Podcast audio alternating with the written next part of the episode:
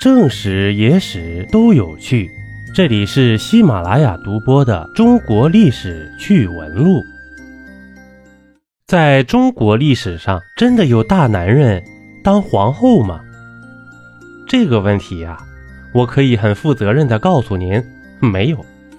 但是呢，却有一位差点成为皇后的美男子，他就是南北朝时期的韩子高。韩子高啊，本名韩蛮子，会稽山阴人，南北朝时期陈朝的官员。这韩子高啊，家世寒微，在侯景之乱时呢，寄居于建康，也就是今天的南京。这侯景之乱平定以后啊，与时任吴兴太守的陈文帝陈倩相遇了。韩子高时年十六岁，尚书总角。她容貌美丽清秀，脸庞极俊，貌若女子！不管是身形还是样貌，都是一等一的俊美。这后来呢，便侍奉了陈倩，陈倩呢，便为其改名为韩子高了。这陈文帝陈倩啊，是南北朝时期的第二位皇帝，年号天嘉，五五九年到五六六年在位。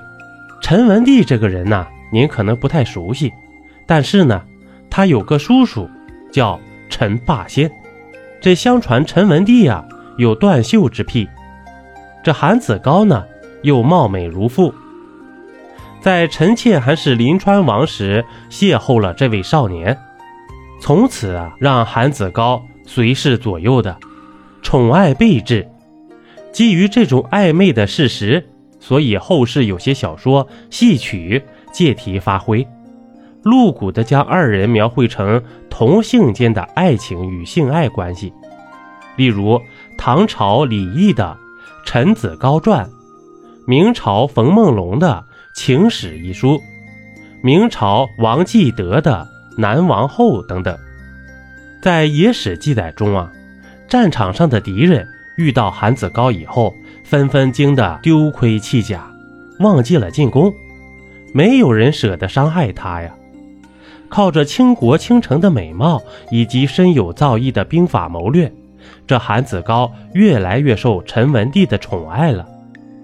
因此呢。在陈文帝登基以后啊，决定给心爱的爷们儿一个名分，立韩子高为皇后。这个想法啊，遭到了大臣的一致反对，甚至有大臣以死相逼。经过这么一闹啊，这陈文帝只能放弃立后的想法了，转封韩子高为右将军，地位呢，相比皇后有过之而无不及。这陈文帝死后啊，国家的实际权力被陈顼掌控了。这陈顼呢，就是陈文帝的亲弟弟。这个爷们儿啊，也对韩子高垂涎已久，于是展开了疯狂的进攻啊。不料呢，这韩子高根本不买账，让陈顼啊因爱生恨。就在此时呢，这韩子高被别人说是啊谋反，于是。这韩子高的生命啊，在此时完结了。能让两个掌握实权的爷们儿疯狂追求的男人呢，那一定是不简单的。一杯故事，一口酒，这里是历史绞肉机，我是金刚经。本集播完，感谢收听订阅，咱们下集呀，不见不散。